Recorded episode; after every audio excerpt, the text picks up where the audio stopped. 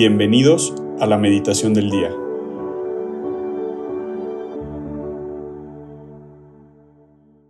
En el nombre del Padre, del Hijo y del Espíritu Santo. Amén. Ven Espíritu Santo, llena los corazones de tus fieles y enciende en ellos el fuego de tu amor. Mía Señor tu Espíritu Creador y se renovará la faz de la tierra. Oremos. Oh Dios que has iluminado los corazones de tus hijos con la luz del Espíritu Santo Haznos dóciles a sus inspiraciones para gustar siempre del bien y gozar de su consuelo por Cristo nuestro Señor. Amén. Dios te salve María, llena eres de gracia, el Señor es contigo. Bendita tú eres entre todas las mujeres y bendito es el fruto de tu vientre Jesús. Santa María, Madre de Dios, haga por nosotros los pecadores, ahora y en la hora de nuestra muerte. Amén. Espíritu Santo, consagro plenamente este momento. Este rato de oración lo hago tuyo y te pido y te doy permiso que me hables con plena libertad y te pido también que te lleves todas las barreras que puedan impedir que esté dispuesto a escuchar y que esté dispuesto a poner en práctica todo lo que me quieras decir. El día de hoy, lunes 13 de marzo, Vamos a meditar en el Evangelio según San Lucas, capítulo 4, versículos del 24 al 30. Y siguió diciendo, les aseguro que ningún profeta es bien recibido en su propia tierra. Verdaderamente, había muchas viudas en Israel en tiempos del profeta Elías, cuando llovió durante tres años y medio y hubo un hambre en todo el país. Pero Elías no fue enviado a ninguna de las viudas israelitas, sino a una de Sarepta cerca de la ciudad de Sidón. También había en Israel muchos enfermos de lepra en, tiempos del profeta Eliseo, pero no fue sanado ninguno de ellos, sino Naamán, que era de Siria. Al oír esto, todos los que estaban en la sinagoga se enojaron mucho, se levantaron y echaron del pueblo a Jesús llevándolo a lo alto del monte sobre el cual el pueblo estaba construido, para arrojarlo abajo desde ahí. Pero Jesús pasó por en medio de ellos y se fue.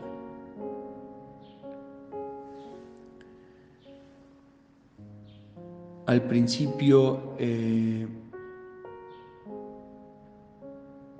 cuando estaba tratando de, de averiguar qué era lo que Dios quería que transmitiera hoy, eh, pues fue muy claro que una parte del Evangelio llamaba mucho mi atención y era como que la parte donde, donde se iba a enfocar lo demás, pero y es que esta parte era la, la templanza de Jesús, la actitud que te, te deja percibir, pasó caminando prácticamente en medio de ellos es decir, pasó caminando ecuánime ante el rechazo de la gente que más le conocía, porque este Evangelio se da en Nazaret, en su pueblo, con su gente. Seguramente incluso entre estas personas había amigos de toda la vida, había familiares. Y es sumamente impresionante el, la, templanza de Cristo ante una prueba que muchas veces a todos nosotros nos mata. ¿Cuántas veces no te ha matado el rechazo de tus seres queridos? Y, y, yo le preguntaba a Dios, ok, claro que por ahí va el mensaje, pero ¿Y cuál es la respuesta? No, o sea, está muy bien, tú pudiste, pero ¿cómo le hiciste a Jesús para soportar el rechazo con tanta templanza y con tanta pues, santidad al final de cuentas, no? Y la respuesta me la dio Dios a través del Salmo del día de hoy, en una frase muy concreta, que dice, como siervo sediento en busca de un río, así, Dios mío, te busco a ti. Y es que este salmo, tal vez de primera instancia, te preguntes cómo es que ese salmo te deja ver la respuesta o la clave de la actitud santa y, y templada y ecuánime de Cristo, pero este salmo lo que te deja ver es la necesidad más profunda del corazón de todos los hombres. La necesidad más profunda del corazón de todos los hombres es el amor. En mayúsculas, completo. Y el medio único, único, subrayo, por excelencia, que puede satisfacer en plenitud ese deseo más profundo y anhelo más profundo que tenemos todos es Dios. Como siervo, sediento en busca de un río, así Dios mío, te busco a ti. Y ahí está la respuesta, la actitud de Cristo, porque Él tenía en su corazón 100%, 100 satisfecho, lo podríamos ver así, su necesidad más profunda. En todo momento Jesús tenía plenamente lleno su tanque. En todo momento Jesús estaba satisfecho de amor porque encontraba en su, o sea, la respuesta a su necesidad de amor estaba siempre satisfecha en Dios, que es la respuesta. Y eso le permitía actuar de esa manera y ser santo, templado, ecuánime ante el rechazo de un amor humano, que si bien es necesario, bueno, no diría más bien necesario, si bien es bueno, es santo, hay que buscarlo, cuando no está el hecho de tener nuestro tesoro centrado en el lugar correcto, nos permite actuar como debemos actuar, santa, templada, ecuánimemente ante las dificultades de la vida. ¿Dónde tienes tu corazón? ¿Dónde tienes tu tesoro? ¿Es en Dios o es en el mundo o es en el amor humano? El único amor que puede saciar ese anhelo profundo que no tienes tú, no tengo yo, sino que tenemos todos, es Dios.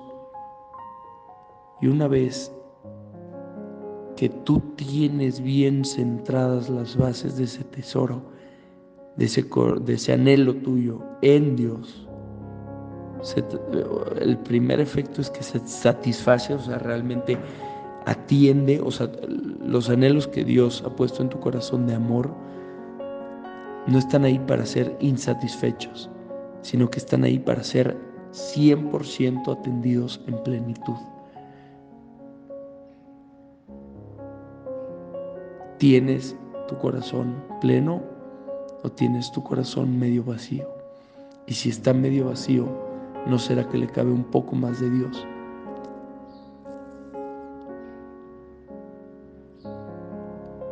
Por último, te quiero invitar a que medites primero en el salmo, en esa frase, en esa sed que tienes y hazte, hazte consciente de la sed que tienes en el corazón. Y después, en un segundo momento, te invito a meditar en el contacto de Dios con esa sed y en concreto en el contacto del amor de Dios con tu sed de amor y vas a ver cómo se llena en plenitud.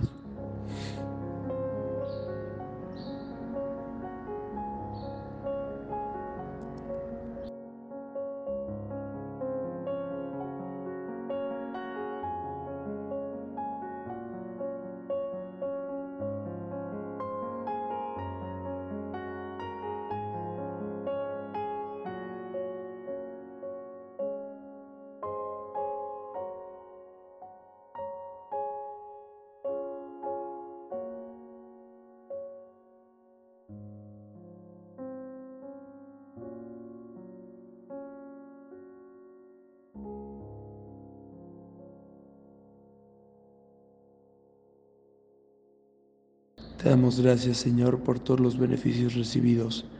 A ti que vives y reinas por los siglos de los siglos. Amén.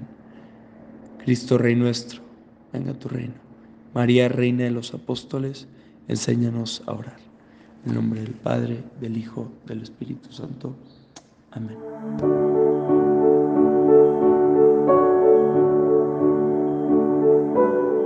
Mantengámonos atentos a la voz de Dios en este día y permitámosle que Él guíe nuestra vida. Nos escuchamos mañana.